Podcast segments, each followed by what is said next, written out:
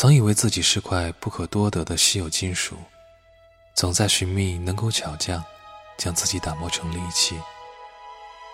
经历了太多赞誉与口无遮拦的言语之争，沾染过花香，击碎过璞玉，沉迷于海底，供奉于神堂。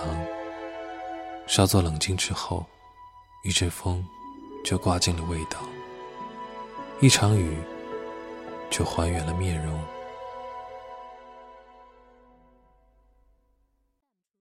你是不同，但不必为这场与生俱来的迥异寻找价值。